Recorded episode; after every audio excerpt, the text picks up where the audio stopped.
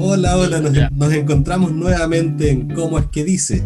Aquí está Sebastián y no, me encuentro esta vez reunido con dos amigos, Luis y Dayana. Saluden. Hola. Hola. ¿Cómo han estado primero? Bien, gracias a Dios. ¿Y tú por allá?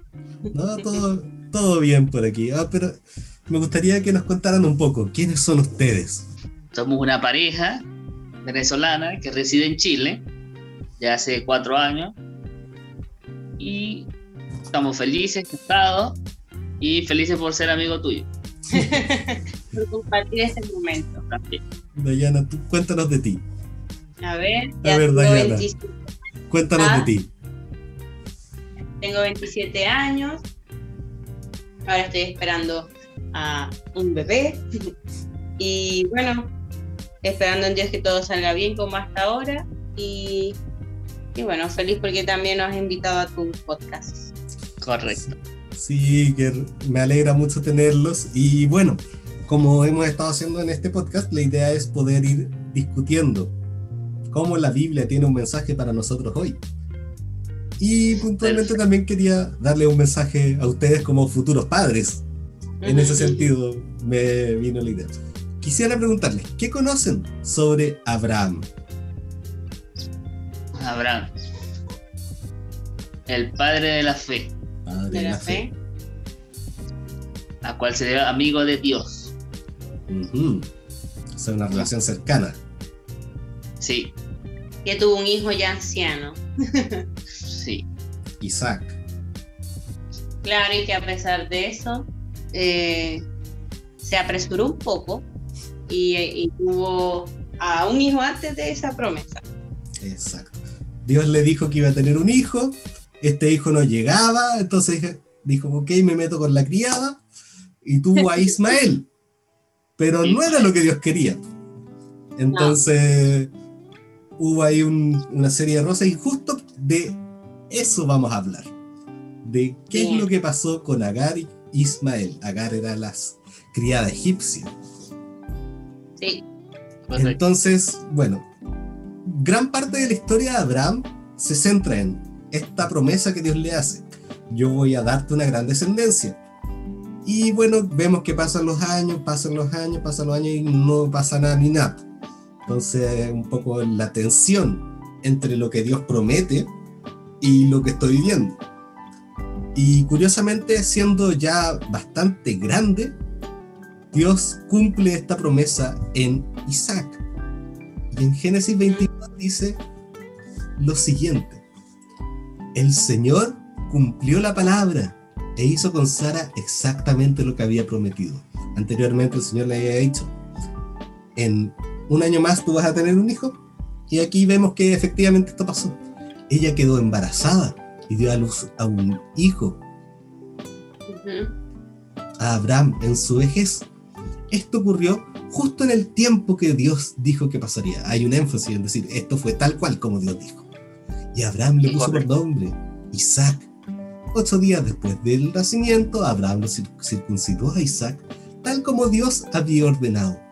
Abraham tenía 100 años de edad cuando nació Isaac. ¿Se imaginan eso? 100 años. Demasiado. sorprendente. Bueno, igual antiguamente vivían más, parece. Sí, claro. Era un lolo. Era un jovencito. Estaba en la No, pero en realidad 100 años yo creo que aún ahí era anciano. Y Sara declaró... Sí, yo creo. Y arrugas. Y Sara declaró, Dios me hizo reír. Todos los que se enteren de lo que me sucedió, se reirán conmigo. ¿Quién hubiera dicho a Abraham que Sara amamantaría un bebé? Sin embargo, le he dado un hijo a Abraham en su vejez. Y pasó lo inesperado. Sara, que era estéril, que eso lo sabemos, en, eso lo dice en Génesis 11, le da un hijo a Abraham además siendo bastante mayor. ¿qué, más imposible? No solo por el tema de la esterilidad de Sara, sino por el tema de la edad también. Pero el Señor hizo tal cual como prometió. Y Abraham hizo tal cual como ordenó y circuncidó el bebé y bueno.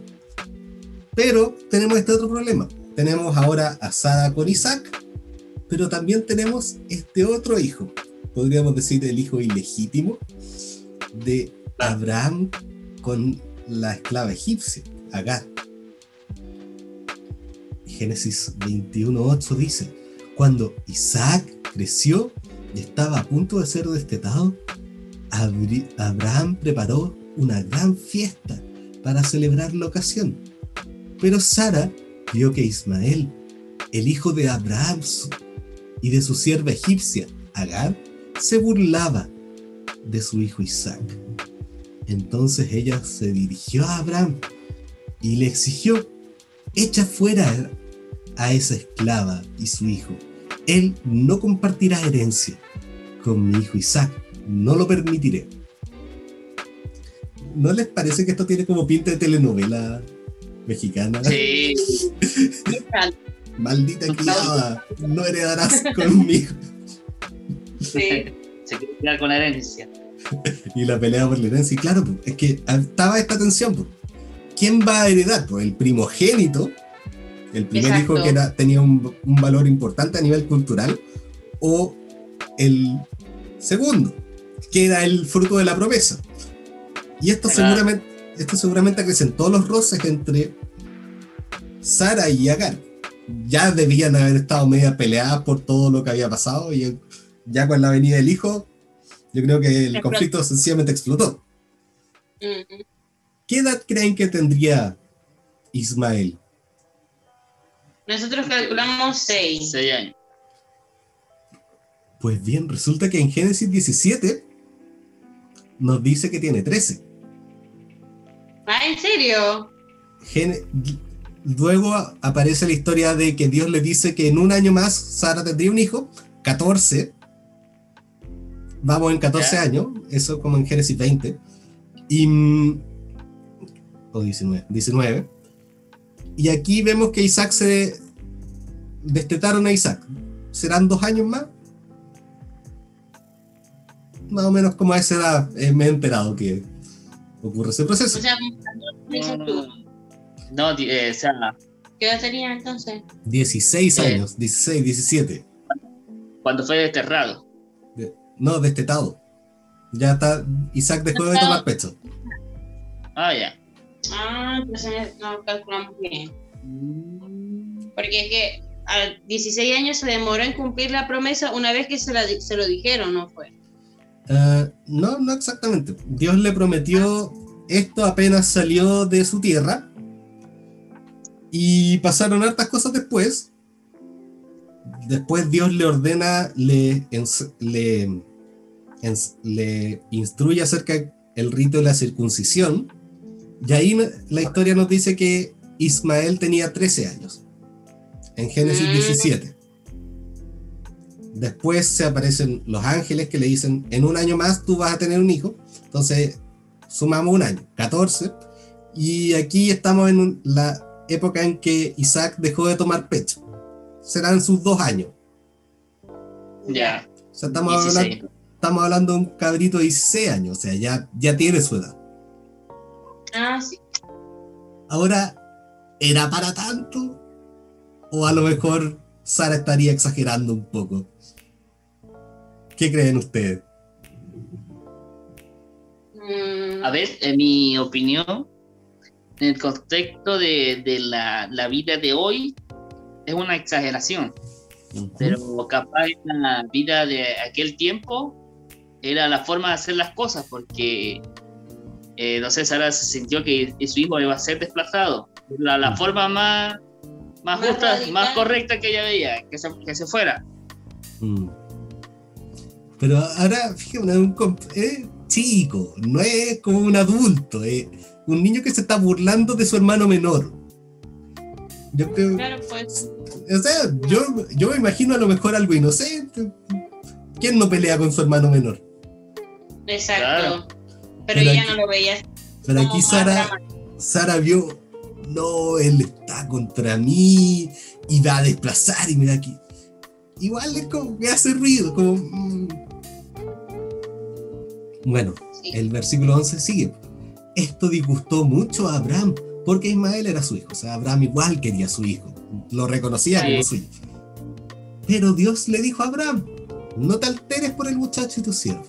Haz todo lo que Sara te diga. Porque Isaac es el hijo mediante el cual procederán tus descendientes. Yo también haré una nación de los descendientes del hijo de Agar, porque él también es hijo tuyo.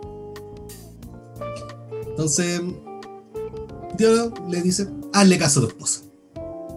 ¿No te gustaría eso, Diana? Claro, yo le dije.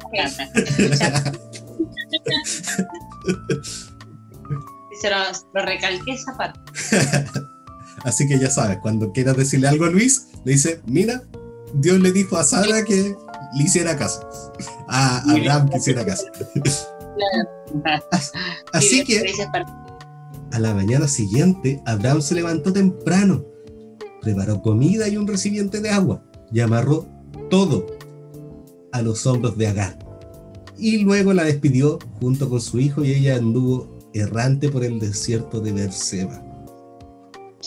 Entonces, efecti- efectivamente, lo, las echaron. Y es divertido porque en hebreo la expresión dice como que hubiera puesto al niño so- sobre sus hombros también. Como que le pasó, le pasó pan, le pasó agua y le pasó al niño. y Dejó todo sobre los hombros de Agar. Ah, Es como chistoso. Y anduvo errante por el desierto. No sé, no me suena una travesía agradable. No, sí, está Bueno. horrible. Y me imagino el calor, la inseguridad. yo. Cuando se acabó el agua, Agar puso al muchacho a la sombra de un arbusto. Entonces se alejó sola a unos 100 metros de distancia y se echó a llorar y dijo, no quiero ver morir al muchacho. No sé si les pasa, o sea, a mí me pasa, no sé si a ustedes les pasa, que cuando leen estos versos pareciera que están hablando de Ismael como si fuera un niño pequeño. Sí, como un. Porque, ajá, si se supone que tiene 16 años, él, tendría que tener como más ágil, más energía o por tratar de resolver, ¿no? Mamá, vamos a caminar un poco más, allá puede haber algo, y, pero no, tratan como si fuera un niño. La primera vez que yo leí esto me imaginaba a Ismael de unos 4 o 5 años. Y es Mm, curioso. Pero sí, el texto está construido para eso. Para que tú pienses. Este es un niño indefenso que no tiene cómo sobrevivir.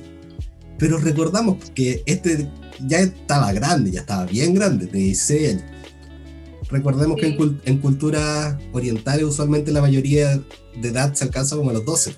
Él ya era un hombre casi. Pero aquí. Ah, ya. pero aquí Agar lo, lo sigue tratando como un muchacho. Curioso. Pero Dios escuchó llorar al muchacho. ¿Estaba llorando el muchacho?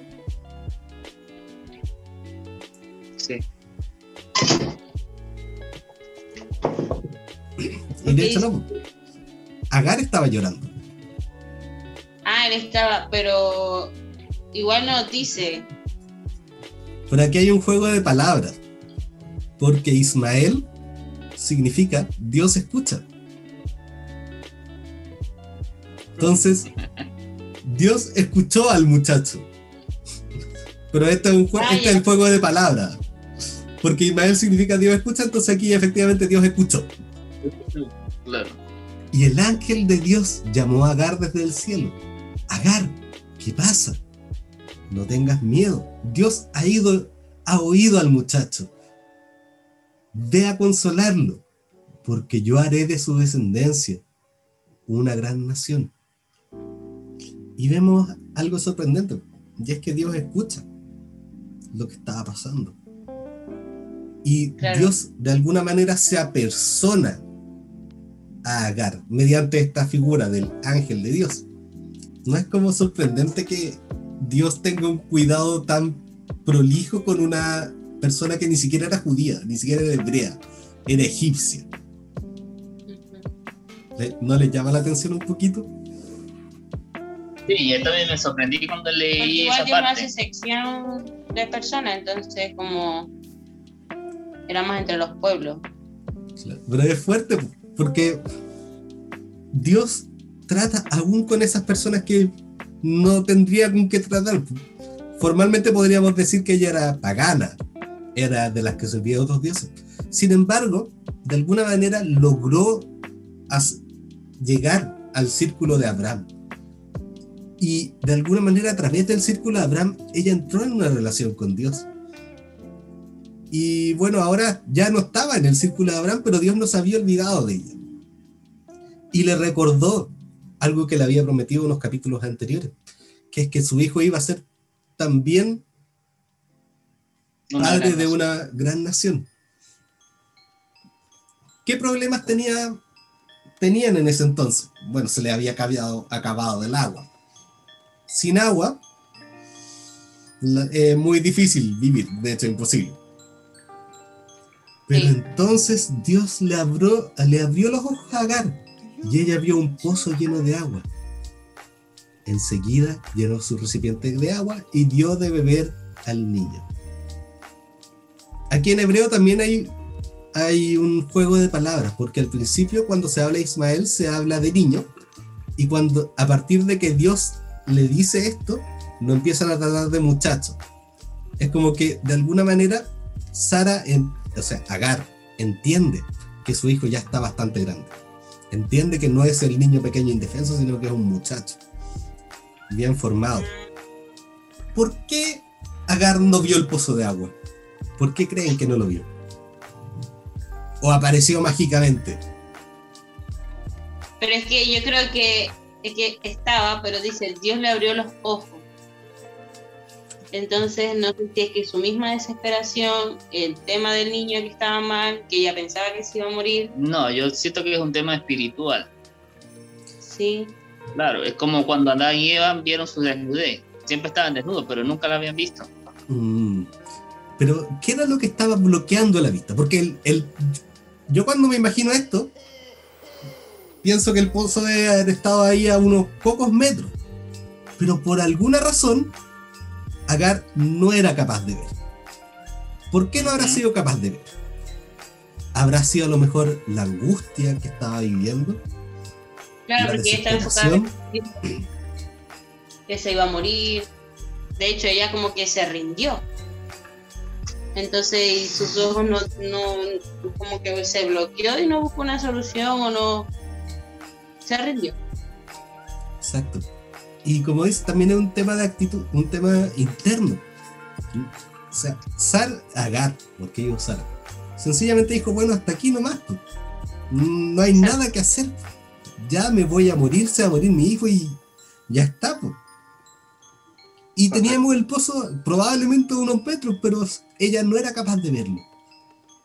¿Y qué vemos que hace Dios? Va, habla con ella, le recuerda la promesa que le había hecho, que Dios no se había olvidado de eso.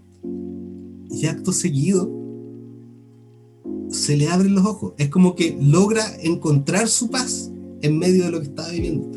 Es como que le viene un segundo aire. Y ahí logra ver, wow, hay un pozo de agua ahí un, un poquito más allá. Imagínense el sentimiento de alivio de darse cuenta que la solución estaba. Sí, Y era un pozo de agua en el desierto. o sea, ¿Cuál era la pro- ¿Cuáles son las posibilidades? la solución a todos sus problemas. Exacto. Y mm, bueno, dio de, llenó el recipiente, dio de beber al niño, y el muchacho creció en el desierto, y Dios estaba con él, y llegó a ser un ágil arquero. Se estableció en el desierto de Parán, y su madre arregló que se casara con una mujer de la tierra de Egipto. Entonces vemos que la historia termina bien. Termina Sí, bien. a pesar de los tropiezos. ¿No les pasa a ustedes que cuando les viene, les vienen problemas de repente como que les nubla la vista? Como que no logran ver más allá del problema. Y a veces pasa. Sí. Como que los problemas, las angustias usualmente actúan como eso, como una niebla que no nos deja ver más allá. Sí, y nos olvidamos de enfoca- Ujú. En vez de la solución, se enfoca en el problema, en angustia, en ansiedad, en, en todo lo malo. Y de último, ah, pero mira, podemos hacer esto. Y no sé si le- son familiares con la expresión ahogarse en un vaso de agua. Ah, sí. Sí. Y es muy frecuente que uno de repente se hace problema y unas tormentas enormes y al final como que abre los ojos y te das cuenta que en realidad era un problema enano, No era nada. no era nada. Aquí es interesante porque vemos a Agar sintiendo que la vida se le acabó. Pero tenía la solución al alcance de la mano. Pero para ella la vida se le acabó. Hasta ahí. Y entonces baja Dios. Pero en lugar de burlarse, bien podría haberse burlado, ay, que estáis haciendo escándalo. Ahí tenía el pozo. O, mm, porque esa es un- una solución. No sé, yo me habría reído, oye, ¿qué, qué tanto problema si ahí tenéis tu pozo? No hay problema acá. Estás ahogando en un vaso. Vemos que Dios habla con ella.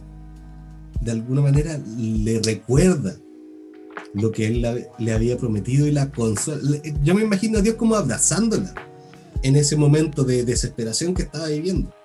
En lugar de minimizar la situación, en lugar de decirle, oye, está exagerando si la solución está ahí, vemos que Dios la acoge y la abraza en medio de lo que está viviendo.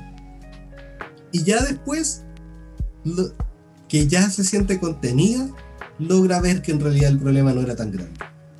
¿No es como tierno el cuidado que tiene Dios de esta mujer? Sí es Dios. A pesar de que ellos no estaban como en el plan de la promesa y todo, Dios tuvo cuidado de ellos. O sea, no, no los rechazó, no los ignoró, no, no. Al contrario.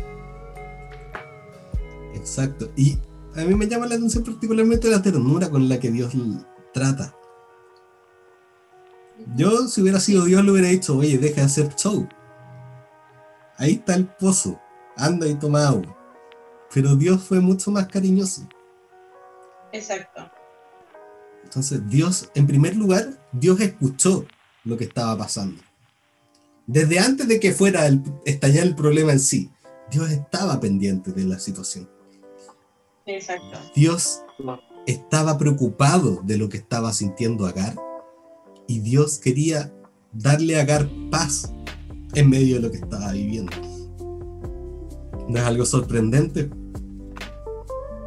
Sí, tuvo cuidado de ellos siempre. Desde Y- que se fueron. Y esa era la, esa es una lección que yo creo que es fundamental para todos nosotros. Tenemos un Dios que escucha. Tenemos un Dios que se preocupa por nuestras situaciones. Tenemos un Dios que no nos apunta burlándose de quizás estar ahogándonos en un vaso de agua, sino que lo que más desea es nuestra tranquilidad. Que no nos juzga si nos aproblemamos por nada, pero que interviene para que nosotros podamos estar bien. La solución estaba ahí, pero Agar necesitaba ese abrazo de parte de Dios. Y esa es una lección sumamente bonita que nos deja este texto. Muy bonita. Aparte de, de da un buen ejemplo de, de cómo, cómo es Dios de Padre. O sea, el, el error lo, lo, lo tuvo Abraham y Sara por apresurarse. Porque si te pones a pensar, Ismael no tuvo que haber nacido y, diciendo de alguna forma. Ya tenía que haber esperado el momento justo y oportuno. Mm. pero a pesar de haber cometido como ese error, este, Dios buscó la manera de, de arreglarlo todo como un buen padre hace con los hijos. Del- de esto malo Dios sacó algo bueno, pues, y después vemos que este niño crece, incluso se casa. Exacto. Hizo su vida. Mm. Entonces al A, final, a pesar de que en parámetros humanos podríamos pensar que no tenía por qué estar, para Dios sí, Sí. es importante. es importante. Y como dice Romanos 8:28, Exacto. todo lo a Dios para que salga bien. Exacto. Y mm, es esta bonita historia también nos desafía. Porque así como Dios nos ama en nuestras dificultades, también nosotros somos llamados a amar al que está sufriendo. A pesar de que sea una pequeñez, este texto nos invita, en vez de juzgarlo, en vez de decir ya está haciendo esto de nuevo, quizás mirarlo con un poco más de amor y contención. Se, Sí. se nos cambia el paradigma. Porque si Dios amó de tal forma a esta mujer extranjera que no merecía, que tenía la solución ahí, pero estaba llorando y haciendo show, de la misma manera, Dios va a hacer eso conmigo, con mis problemas, a pesar de que sean ridículos. Y si Sí. Dios lo hace conmigo, yo también estoy llamado a hacerlo con los que tengo cerca. Y se arma una cadena de amor que va creciendo y creciendo.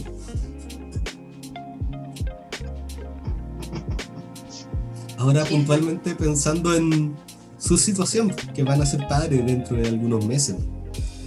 Yo, estoy con- yo sé que van a haber momentos difíciles, yo sé que van a haber momentos en que no van a haber fuerza o van a ver que la, que la vida se acaba. Sí, hasta que Dios me diga y de haz lo que Dayana dice. Pero quiero decirles que Dios los escucha. Y eso es algo bonito de recordar. Que aunque sea una ridiculez, Dios los escucha. Dios nos escucha en medio de lo que estamos viviendo. Y ese era el mensaje que quería que viéramos hoy. Mm, Excelente, ¿no? Muchas gracias por estar con nosotros y nos estaremos escuchando en una próxima oportunidad. Chao. Claro. Chao. Chao.